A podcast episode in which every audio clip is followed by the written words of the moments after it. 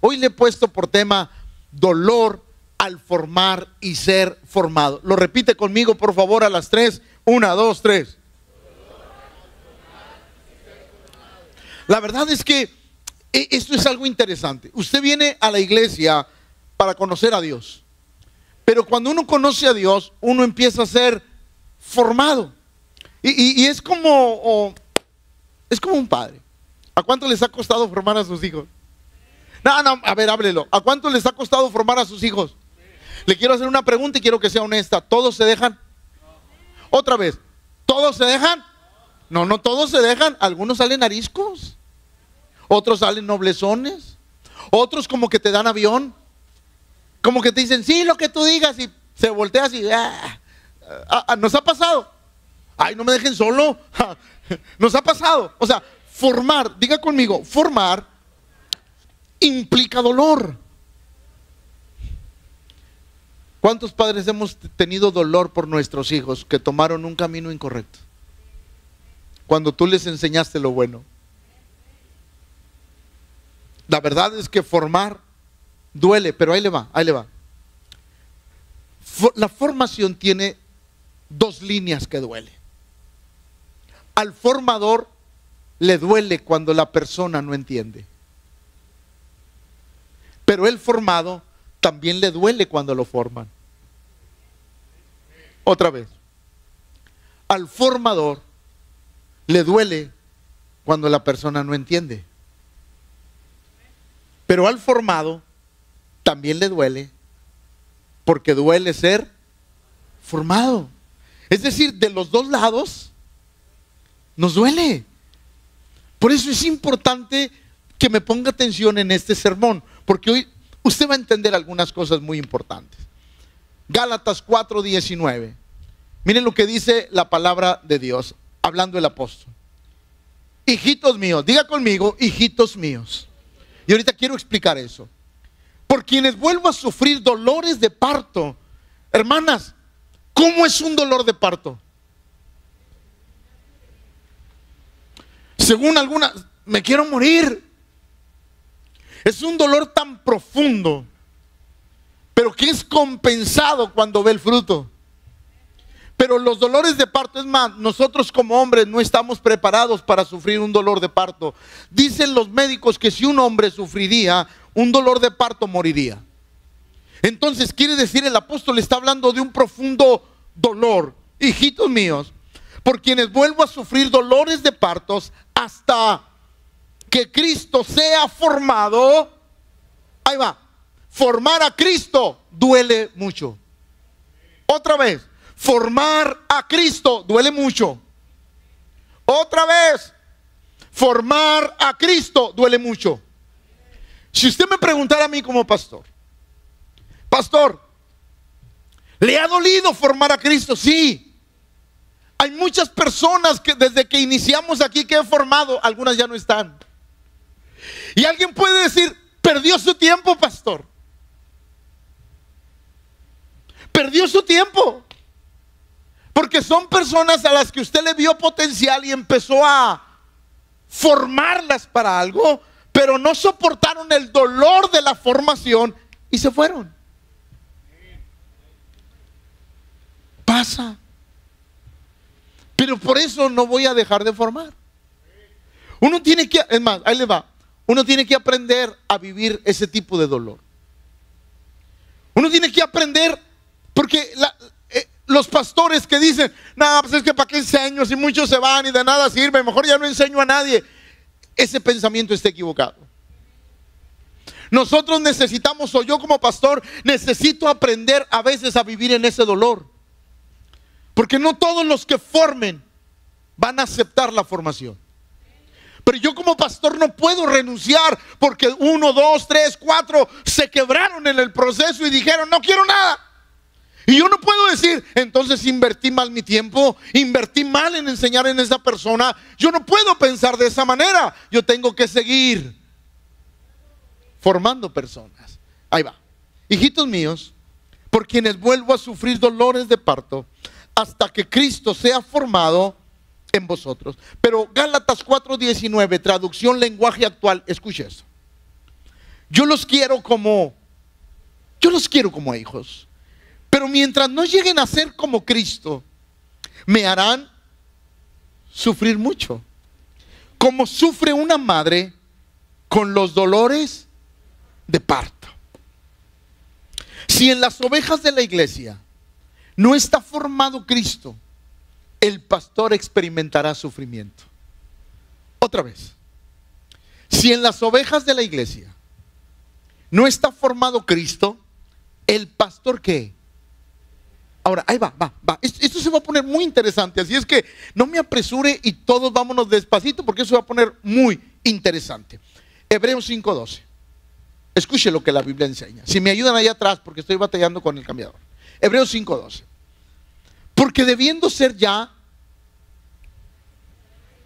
Ahora, dígalo por favor. Porque debiendo ser ya... Después de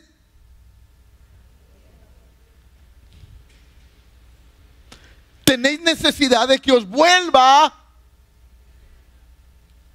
¿Querían aprender? ¿Los de ahí querían aprender?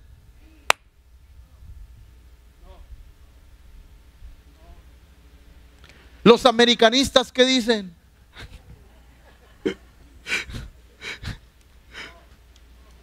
¿Querían aprender? Lea. Por eso siempre les digo, cuando usted lea la Biblia, léala con detenimiento para poder entender el sentir de lo que el Señor quiere decir. Porque debiendo ser ya, después de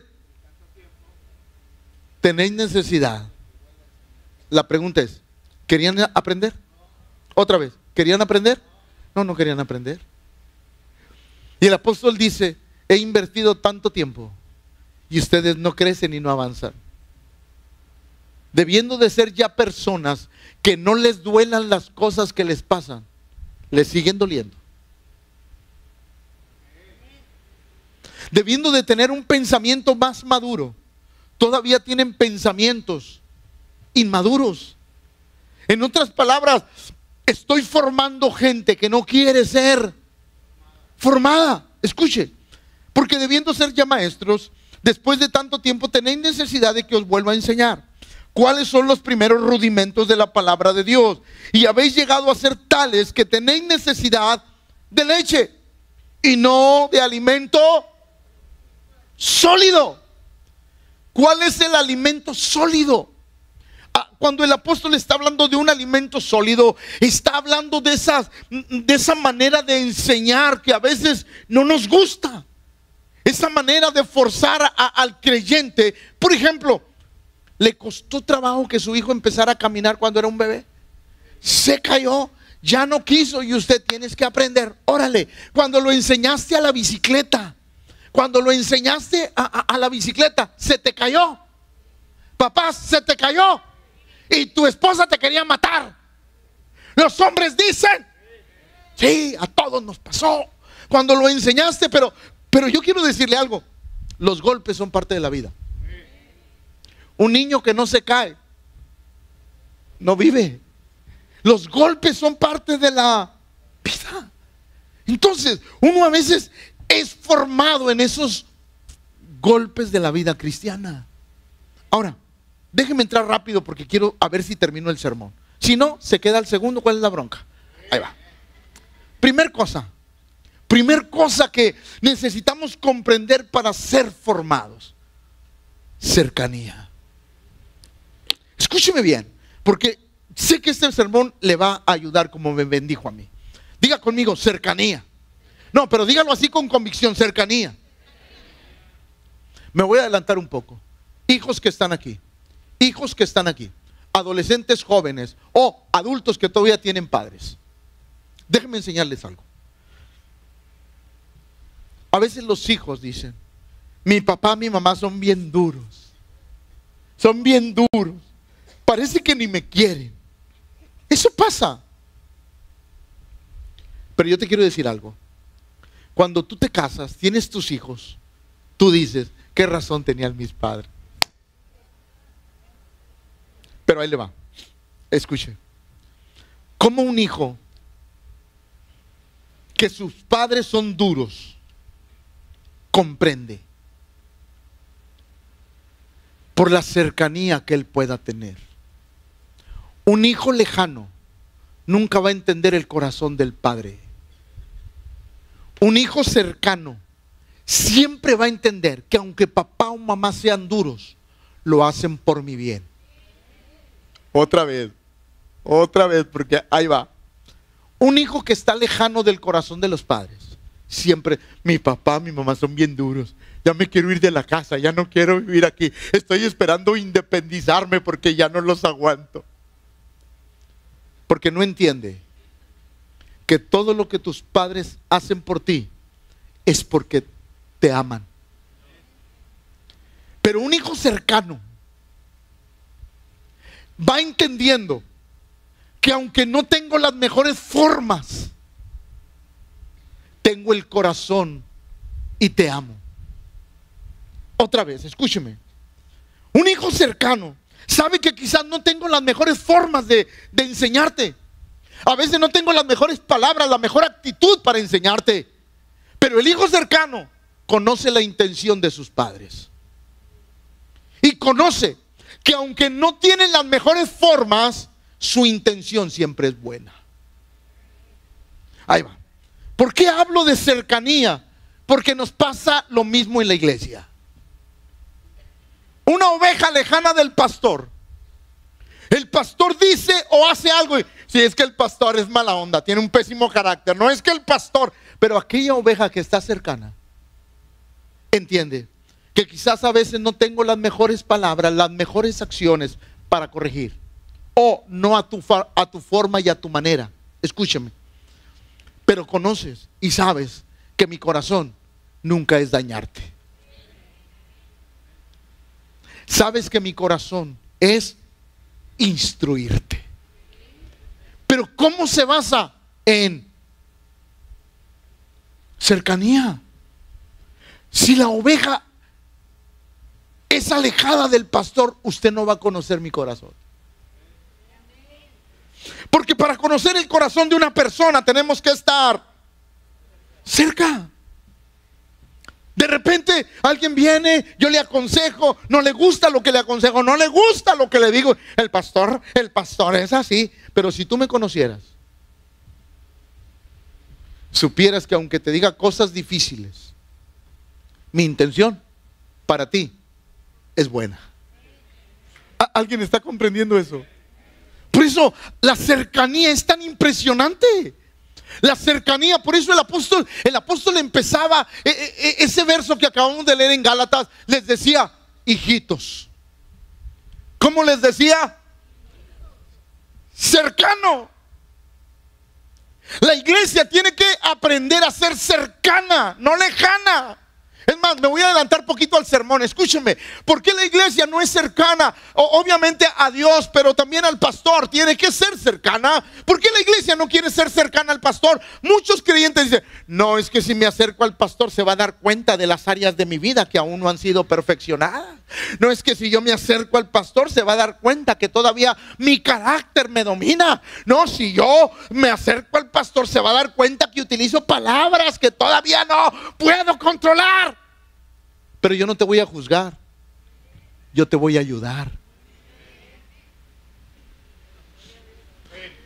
¿Por qué un hijo no le tiene confianza a un padre y le cuenta lo que vive? Suéltelo. Porque el niño lo primero que piensa me va a regañar.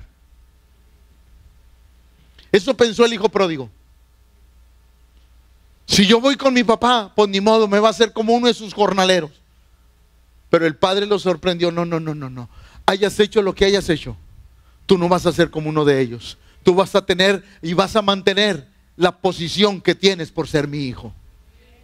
¿Qué trato de enseñar a la iglesia?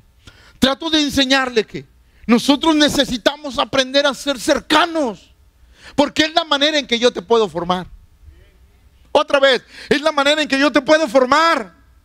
De otra manera, de lejos, yo no puedo formarte. No sé cómo hacerlo. Simplemente tú vienes, escuchas un sermón, te vas. Pero no puedo trabajar en tu vida como Dios trabaja en la de cada uno. ¿Por qué? Porque somos lejanos. Por eso la primera cosa que dijo el apóstol es, hijitos míos. Diga conmigo, cercanía. No, no, dígalo por favor, cercanía. Lo primero que la, gente tiene que entender es que necesitamos estar cerca. ¿Por qué? Porque una oveja necesita un... Y un pastor necesita... Ambos nos necesitamos. Otra vez. Ambos nos necesitamos para complementar la obra de Dios. Entonces, qué importante es comprender eso. A veces la gente tiene miedo. No, es que si, si yo voy, el pastor se va a dar cuenta. ¿Y qué importa? Si yo no te voy a juzgar, te voy a ayudar. Porque el deseo de Dios es ayudarte. Mire lo que dice Marcos 3:14. Dice, Marcos 3:14 allá atrás. Y estableció a doce para que estuviesen con él y para enviarlos ¿Y usted cree que la relación fue fácil? Le salió uno broncudo, corta orejas. El mucho orejas no nació en México, ya estaba.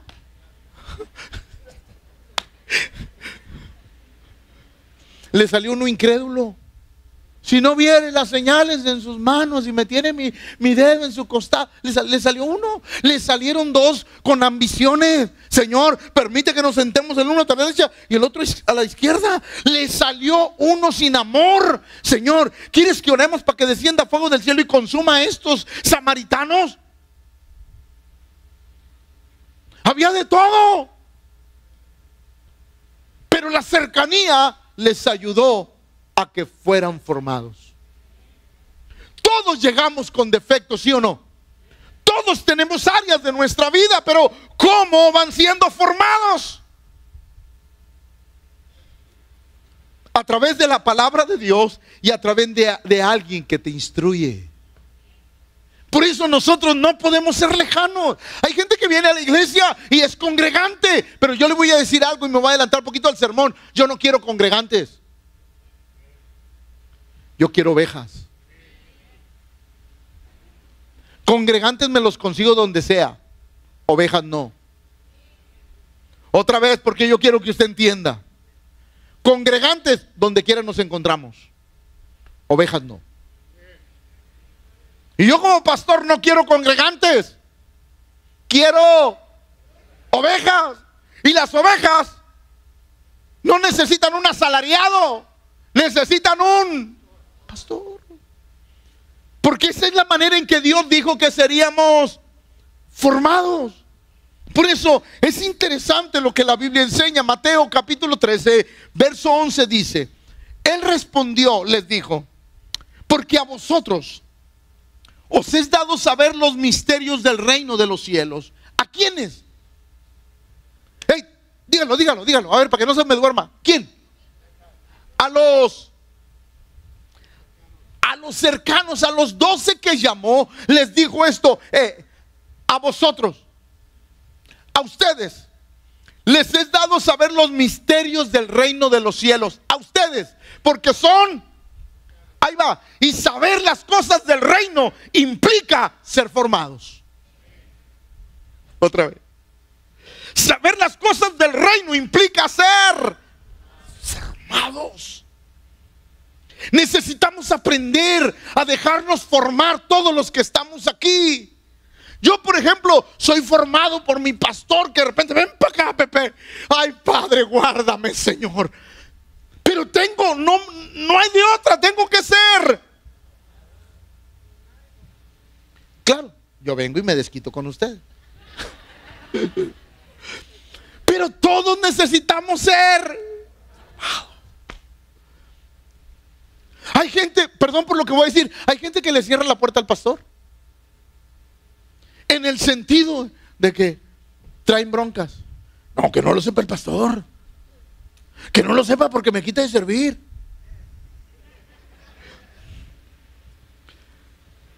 ¿Y qué? Si sigues sirviendo se va a destruir tu matrimonio.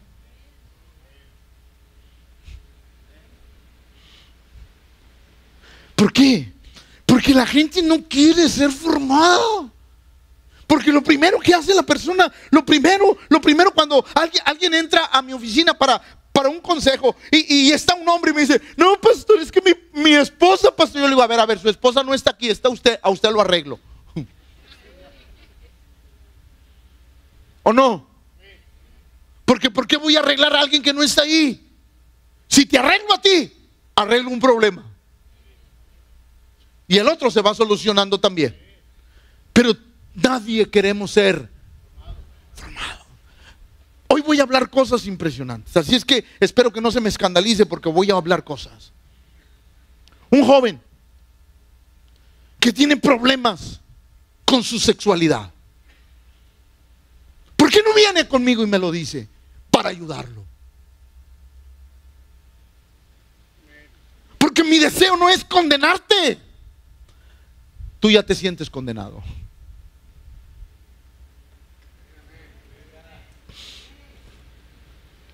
Mi deseo es ayudarte. Pero ¿cómo te ayudo si eres? Y entre más lejano estés, más te va a convencer lo malo.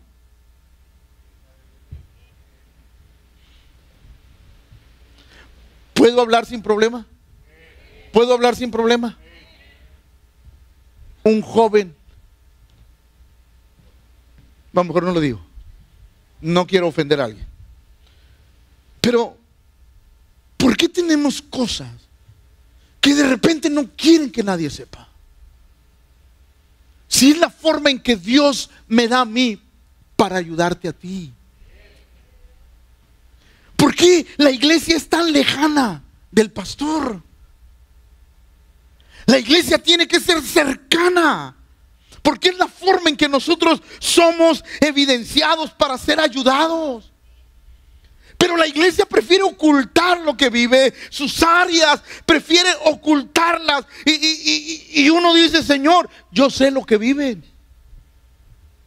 Pero ahí le va. Aunque yo sé lo que usted vive, Nunca se lo voy a decir si usted no viene.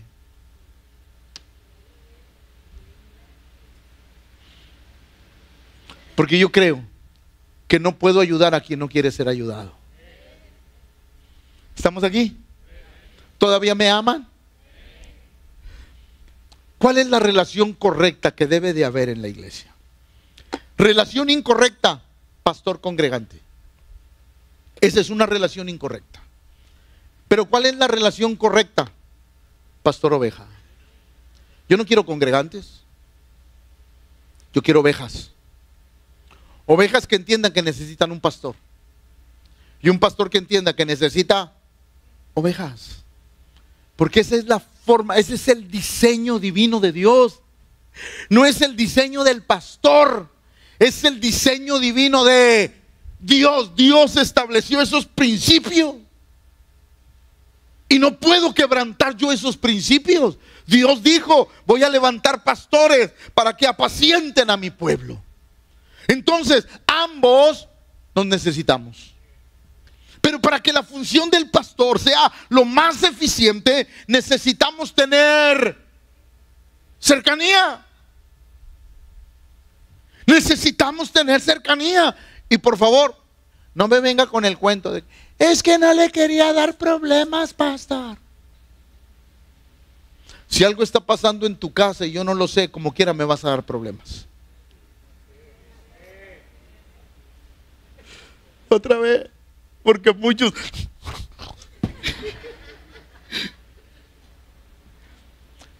Si algo está pasando en tu casa y no me quieres decir, como quiera me vas a dar problemas. Al rato me vas a dar problemas. Porque Jesús dijo, no hay nada oculto que no salga a la luz. Y qué mejor, qué mejor atender las cosas antes de que crezcan. No hay mejor medicina que atender las cosas antes de que crezcan. ¿Sí? La relación correcta es pastor oveja. Jeremías dijo algo impresionante. Jeremías 18 del 1 al 4. Ay, no noto muy serio, tan enojado. Ah, bueno. Dijo para seguirle. Palabra de Jehová que vino a Jeremías diciendo, levántate y vete a casa de la... hombre, ayer te, iba a decir que me hicieras poquita masa, aunque ya sé que ya se te olvidó, pero yo te iba a decir, es que ya no hace tortillas de harina. Levántate y vete a casa del alfarero y ahí te haré oír mis palabras. Y descendí a casa del alfarero y aquí que él trabajaba sobre la rueda. Y la vasija de barro que él hacía se echó. Y volvió y la hizo según le parecía mejor. Señor nos dice, si no eres cercano, no te puedo ayudar. La vasija estaba en las manos, no le gustó, lo desbarató. Diga conmigo, no le gustó, pero no lo desechó. No le gustó, pero lo volvió a formar. Y eso es lo que la iglesia no entiende. Perdón por lo que voy a decir. La gente prefiere vivir quebrada que ser reconstruida. Ay, no, me aman. La gente prefiere vivir quebrada que ser reconstruida. No, pastor, al cabo ya me acostumbré a vivir así, pastor. No, pastor, yo espero en el Señor que algún día esto cambie. ¿Y cómo va a cambiar? Si no te deja reconstruir, algo está mal y necesitas entender que necesitas ser reconstruido para que Dios haga cosas grandes en tu vida. Sí. El problema es que la iglesia no entiende que necesitamos ser cercanos. Los creyentes que no quieren estar cerca, por lo general, procuran que nadie se dé cuenta de sus áreas de oportunidad. Órale. Por lo general, los creyentes que no quieren estar cerca del pastor, por lo general procura que nadie se dé cuenta de sus áreas de oportunidad.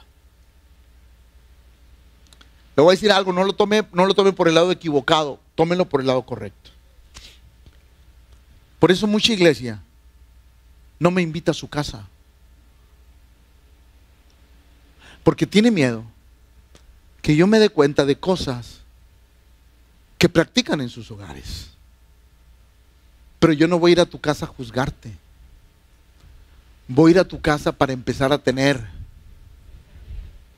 Y a través de la cercanía, escúcheme bien, tú conozcas mi corazón y sepas que mi deseo no es condenarte. Mi deseo es ayudarte. ¿Alguien comprendió eso? No diga amén y levante la mano, pero muchos de ustedes no han invitado a personas porque va a venir a juzgar mi casita. Va a venir a juzgarlo, pero eso no lo invito. Yo no quiero ir a tu casa para juzgarte. Porque quiero que tengamos, quiero que tengamos, ¿para qué? Para ayudarte. Pero aún la gente le tiene miedo a eso. A eso. Por eso es, impresionante. Génesis 5:24. Caminó pues Enoch con Dios y desapareció. ¿Por qué? Caminó, ¿qué significa? Ahí va, ahí va, ahí va. Todos leemos Génesis 5.24, póngame atención, todos leemos Génesis 5.24 y todos decimos, ay, qué padre, no caminó con Dios, ay, padre, qué bonita, ay, Dios. Pero tú no entiendes lo que implica caminar con Dios. Todo fue miel sobre hojuelas. Todo estuvo chévere, padre, paique, bonito, agradable, formidable, genial, chiquiti, wow. No, pero la gente lee 5.24. Caminó con, ay Padre, yo quiero caminar contigo. Pues si tú quieres caminar con Dios, agárrate, porque Él te va a estar quebrando y volviéndote a hacer. Y quebrándote y volviéndote a hacer. Porque caminar con Dios implica. ¿Alguien de ustedes ha hecho, ha hecho galletitas? ¿Y por qué no me ha traído? Usted agarra la masita, usted agarra la, Cuando mi esposa, para gancharme que yo fuera su novio, me hacía galletas. Ahorita como ya ganchó este papucho, Nada. Pero ella hacía, hacía la masa, la ponía en el molde y luego agarraba el, el moldecito. Aplastaba la masa y aplastaba el, el molde. ¡Paz! Si la masa gritara, si la masa hablara, cuando le pones el molde de, de osito. ¿qué diría la masa? Así duele cuando somos formados, porque nos estamos formando a la imagen y la imagen de Cristo es dolorosa. No, no, usted tiene que comprender lo que le estoy diciendo. Formar a Cristo en nuestra vida es muy doloroso, porque somos un pedazote de masa y llega el molde paz y empieza a quitar lo que no funciona. Diga conmigo, duele.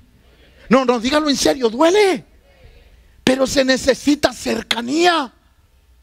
no caminó con Dios y desapareció porque le llevó pero Hebreos 11:5 nos da la referencia correcta. Por la fe, Enoch fue traspuesto para no ver muerte y no fue hallado porque lo traspuso antes que fuere traspuesto. Tuvo de haber agradado. ¿Y usted cree que lo agradó a la primera? No, como cuando nuestros hijos ve a traer un mandado. ¿Yo por qué? Ve al Oxo a mí siempre me mandan. Siempre soy yo. Los papás dicen. Ve a la tiendita de Don Chencho. Ya fui una vez, otra vez. ¿Por qué no pides todo de una vez?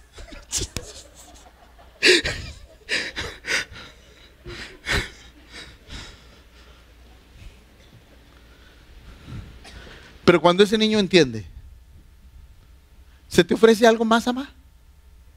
son difíciles de encontrar. Se lo anticipo.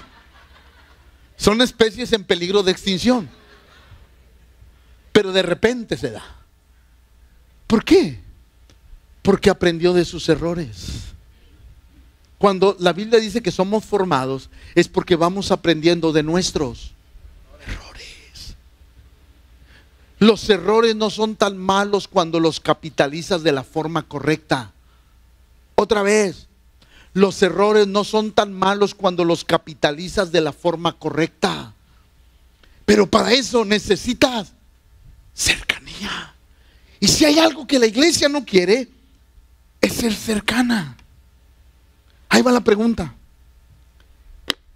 ¿Qué sientes cuando tu pastor te corrige? ¿Qué siente usted cuando este pastor lo corrige? No me quiere, no me ama, me odia. El pastor, yo no sé por qué. Si hay otros peores que yo. Pues dale gracias que me fijé en ti.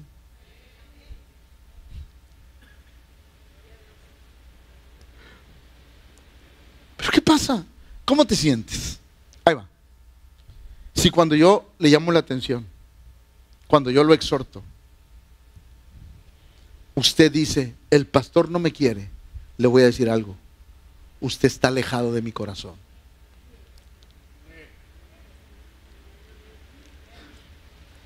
Porque si usted estuviera cercano, usted se daría cuenta que mi intención fue buena. Aunque el método que usé no sea agradable.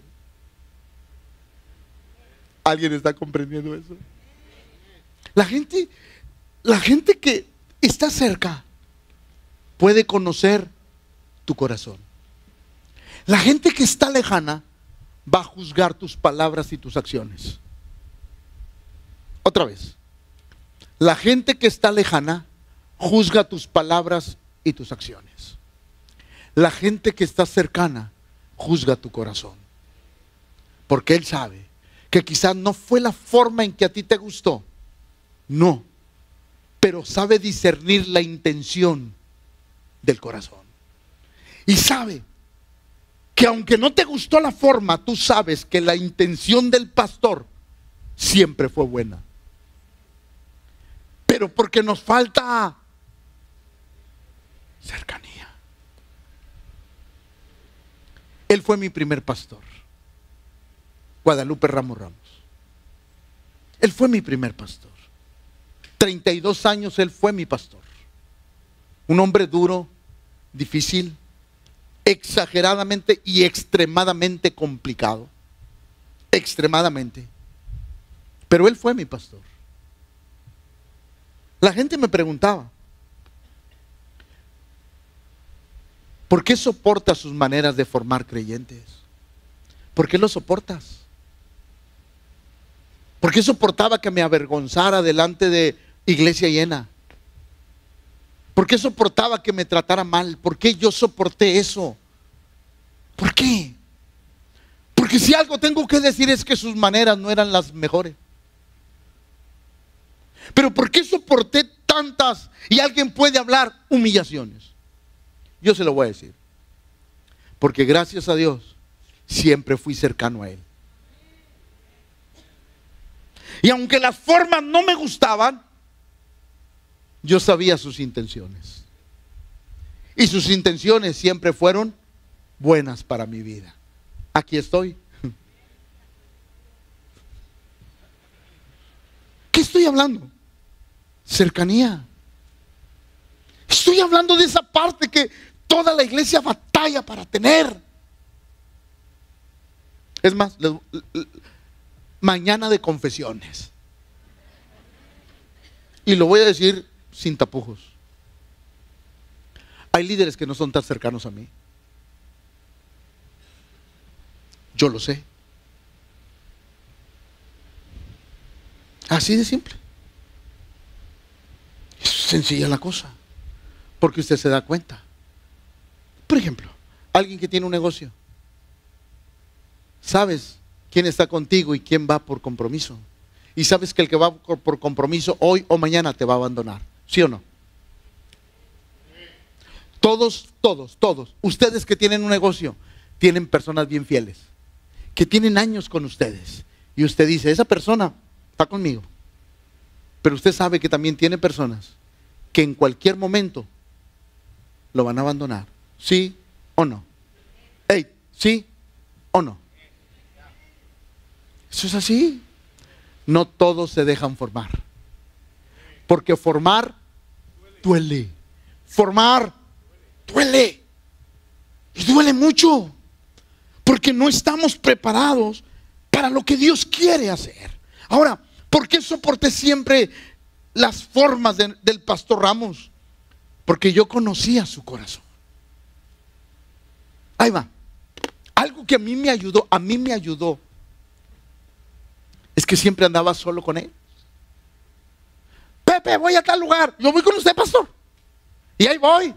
Él iba manejando y, hablando y yo oyéndolo, nutriéndome de la palabra de Dios. Y él me enseñó a manejar. Cuando él me enseñó a manejar, Pepe, ¿manejas tú? Pues no importa, vámonos, yo manejo, pero quiero oírlo. No vamos a perder esas experiencias. De tener la bendición de tener a mi pastor para mí solito. Y que él me enseñe lo que él sabe extraer la sabiduría de su vida. Entonces, como yo conocía su corazón, yo sabía que aunque las formas no me agradaban, su intención era, buena. Si cuando yo le llamo la atención a usted por una u otra razón, usted se enoja y usted piensa que no lo amo, yo quiero decirle algo. Usted no conoce mi corazón. ¿Y por qué no lo conoce? Porque está lejano. Pero todo aquel que está cercano conoce el corazón del pastor. ¿Me está comprendiendo? Ay, no están enojados. Salmo 66, 12. Mire lo que dice el salmista.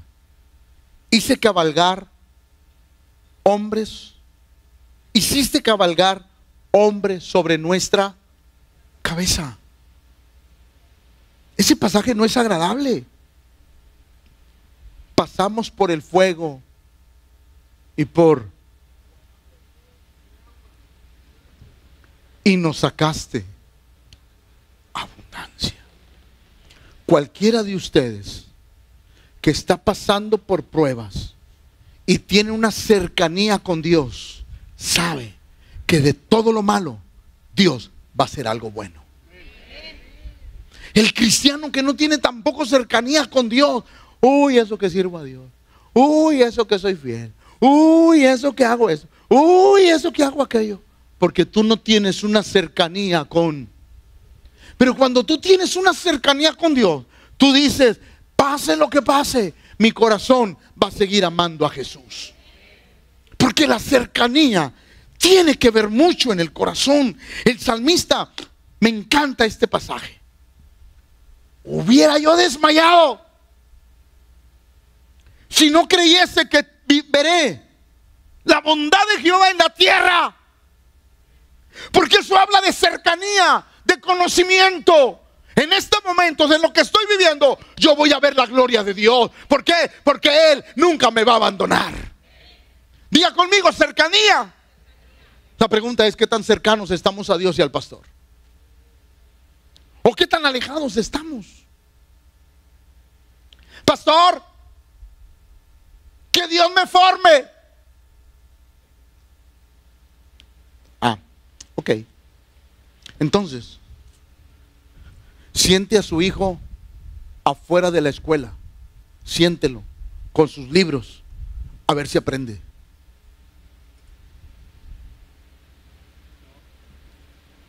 A ver si aprende sin maestro.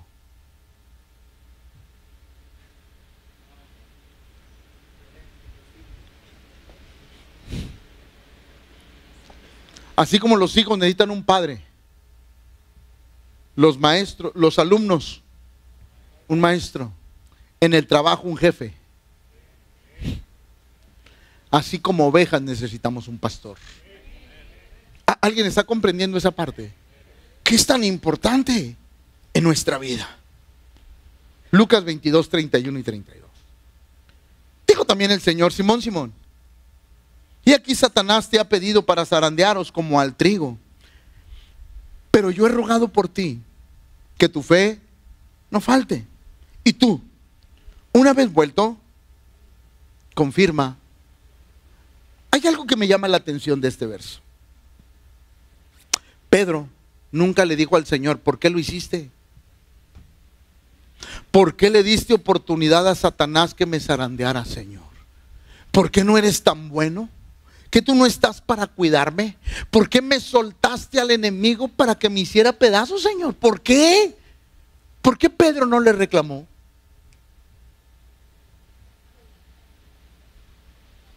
Porque tenía una cercanía. Si él determinó eso, es porque algo bueno hay detrás. Detrás de cada disciplina hay algo bueno. ¿Va otra vez? Detrás de cada disciplina hay algo bueno. El asunto es que a veces nosotros no entendemos esa parte. Señor, pero ¿por qué me soltaste a Satanás para que me dé una revolcada? No te preocupes, yo he rogado por ti que tu fe no falte. Y una vez vuelto, ¿qué le prometió el Señor? Que iba a volver. Y una vez vuelto de la sacudida, confirma a tus hermanos. Wow. Cuando nosotros tenemos cercanía, no tenemos miedo. No temeré lo que me pueda hacer el hombre. Porque yo tengo una cercanía con Dios. Tengo una cercanía con el pastor. Mire, le voy a decir algo. No se enoja. No, prométame, levante su manita y diga, no me enojo, pastor, aguanto, aguanto. Si usted se va a ir de vacaciones y no le avisa al pastor, yo dudo que usted y yo seamos cercanos. ¿Qué, pastor? ¿Usted me va a autorizar las vacaciones? No, yo no tengo esa autoridad, pero quiero orar por ti. Quiero pedirle al Señor que guarde tu entrada y tu salida. No, pero déjeme escarbarle porque ahí va. Digo, hoy me traje la 47 cargada. Es como aquel que compra un vehículo y no le pide al pastor que ore. Entonces creo yo que tú y yo no somos cercanos. Porque cualquiera que es cercano quiere compartir la alegría que tú tienes en tu corazón para que el pastor le dé gracias a Dios por la bendición que te ha dado. Acabas de comprar casa. No le dijiste al pastor, pastor, quiero que ore por mi casita que Dios me ha bendecido. Si yo te voy a decir algo, entonces no somos tan cercanos. Porque yo, en cada logro, involucro a mis allegados. En cada logro yo, yo involucro a mis allegados. ¿Qué tan cercanos somos? Y no, no, no, no, no, no. No crea que yo quiero ser cercano para sacarle algo. No tengo ese pensamiento. Quiero ser cercano para ayudarle a formar el carácter de Cristo en su vida. Entonces, ¿qué tan cercanos somos? Romanos 8:28 dice, y sabemos que a los que aman a Dios, y sabemos que todas las cosas, aún las malas, las remalas, las más que malas, todas las cosas, ¿les ayudan? Para bien. Esto es a los que conforme a su propósito, ¿por qué, pastor? Porque tenemos cercanía. Voy a decir algo para todos los jóvenes, adolescentes que están aquí. ¿Sabes por qué te aburre venir a la iglesia?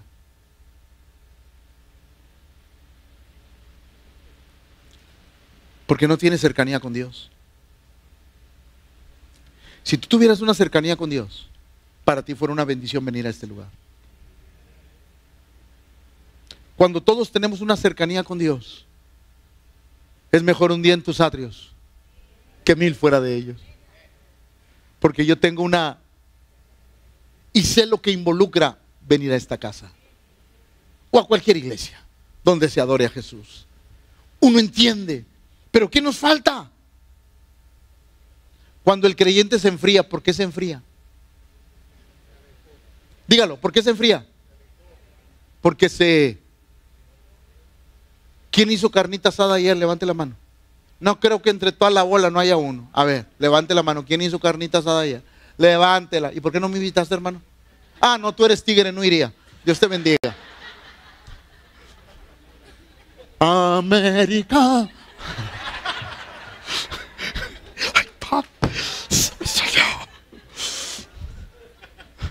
Ay, padre.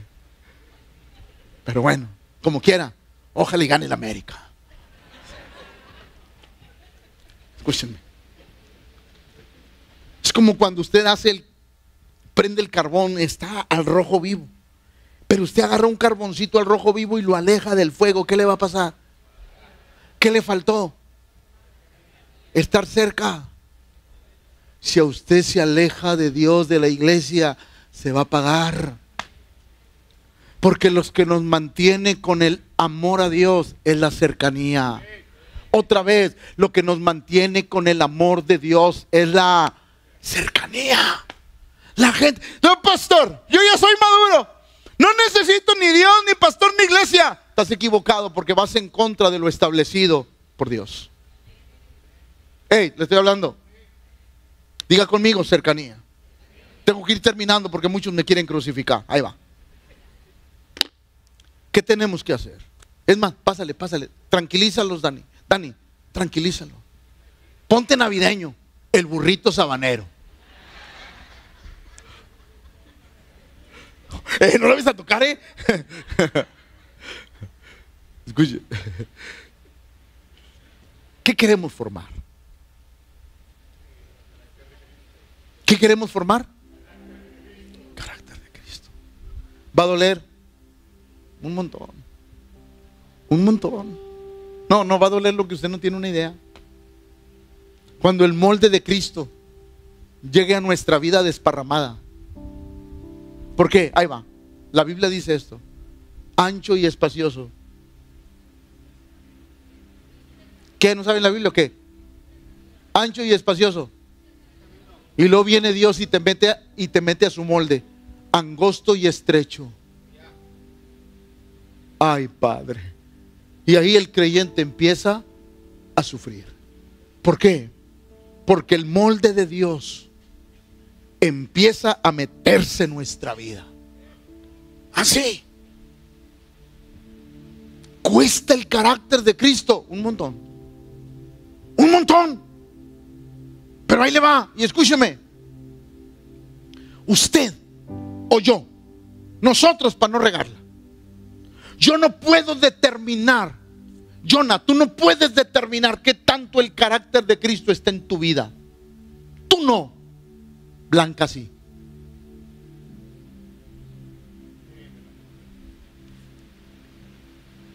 Hermano Juanito, usted no puede determinar cuánto el carácter de Cristo está formado en su vida. Solo la hermana Susi. Yo no puedo determinar qué tanto el carácter de Cristo está formado en mi vida. ¿Cuánto quieres? ¿Cuánto quieres?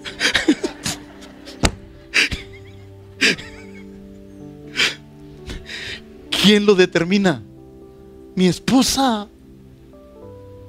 Te voy a comprar lo que quedamos. ¿sí? Ella lo determina. Yo no soy, por eso, por eso creyentes que están aquí, tú no puedes determinar qué tan formado está el carácter de Cristo en tu vida. Para eso estoy yo.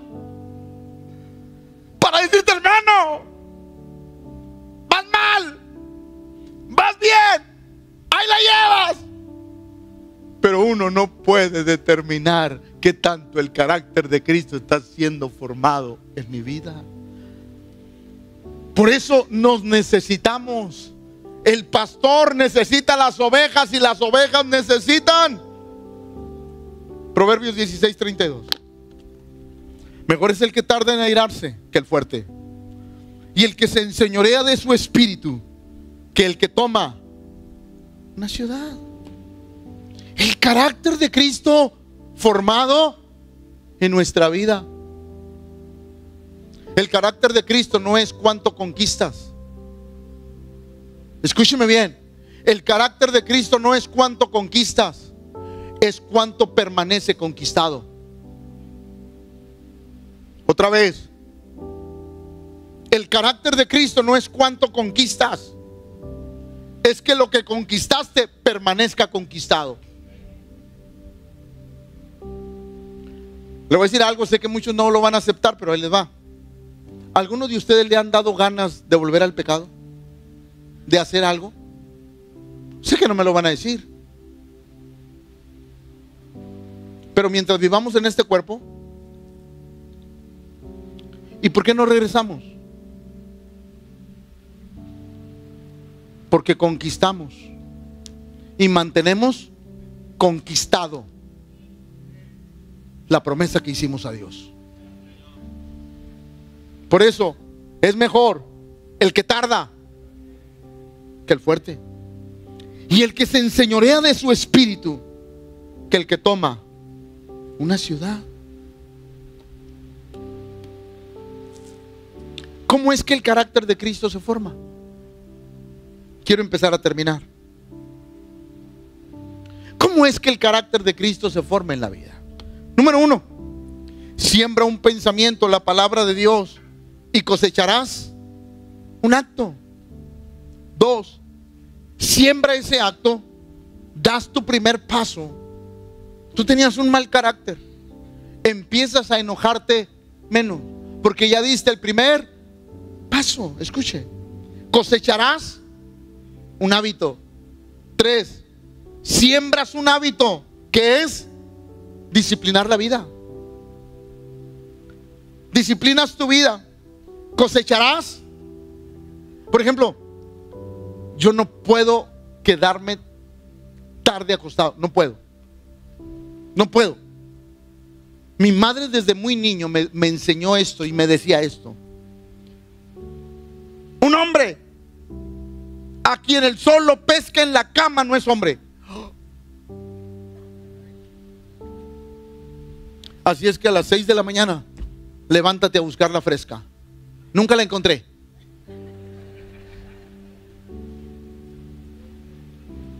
Nunca. Eso se convirtió en un hábito. se convirtió en un hábito en mi vida. Yo no soporto la cama, no la soporto. No la soporto. Podré tener el mejor colchón, pero no lo soporto. ¿Por qué? Porque se convirtió en un hábito. Cuatro. Ah, cosecharás un carácter. Siembras carácter. Dios te bendecirá. Cosecharás un destino. Así es la forma en que Dios nos moldea el carácter. Por eso, Efesios 4:13 dice lo siguiente. Hasta que todos lleguemos a la unidad de la fe y del conocimiento del Hijo de Dios, a un varón perfecto. Por eso, ahí le va. A la medida de la estatura de la plenitud. por eso, ahí le va. Escúcheme, escúcheme. Quiero decir esto, otra proyección y se acabó. Ahí va, ahí va. Por eso, quítese ese pensamiento que a veces la gente sube en Facebook. Dios no busca gente perfecta, por eso no busques la perfección en mi vida. Es correcto. Pero la obligación de todos los que estamos aquí, cada día, es ser mejores. ¿O no? Porque la gente, yo no soy perfecto, nunca lo seré. Espérame, ¿que acaso la Biblia no dice que seremos como la luz que va en aumento hasta...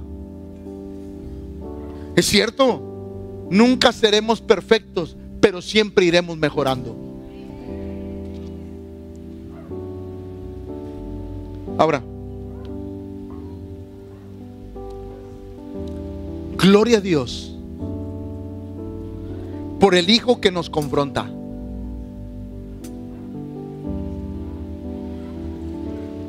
Diga conmigo carácter.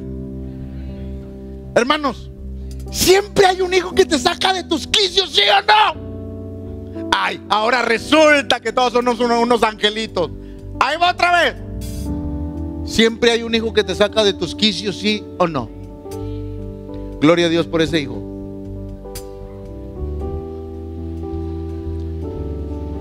¿Por qué, pastor? Porque te está ayudando en formar tu carácter. Ahora, hijos, no abusen. Por el jefe difícil.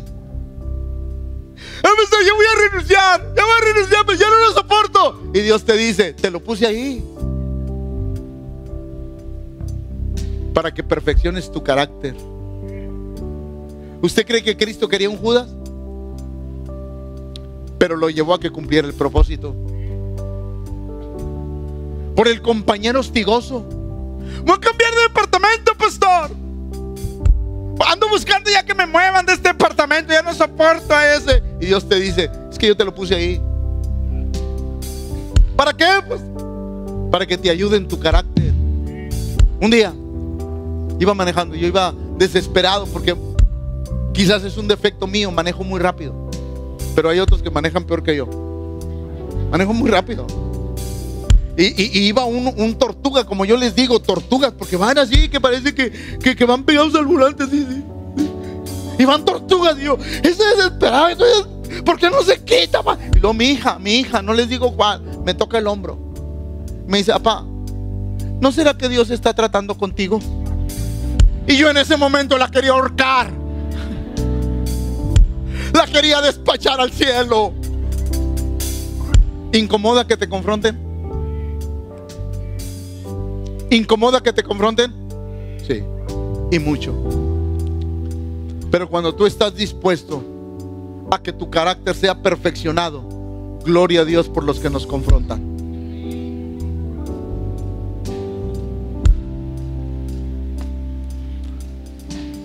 Por los padres estrictos Jóvenes, quizás Dios quiere perfeccionar algo en tu vida. Todas esas actitudes nos ayudan a que el carácter de Cristo se forme en nuestra vida. Termino. Filipenses 2.5. Por eso la Biblia dice, haya pues en vosotros este sentir que hubo también en Cristo. Ese sentir de perfección debe de estar en nuestra vida. Cada día. Cada día que yo me ponga en el espejo de Cristo, ver qué tanto me estoy pareciendo. Me estoy alejando de su imagen. O cada día, cada día, algo se está pareciendo a mi amado Señor y Salvador. Necesito ser formado, pero necesito dejarme. Necesito estar cercano. Toda oveja necesita y un pastor necesita. ¿Qué tan alejados estamos para no dejarnos moldear, perfeccionar siempre en el amor de Cristo Jesús? Póngase de pie, por favor.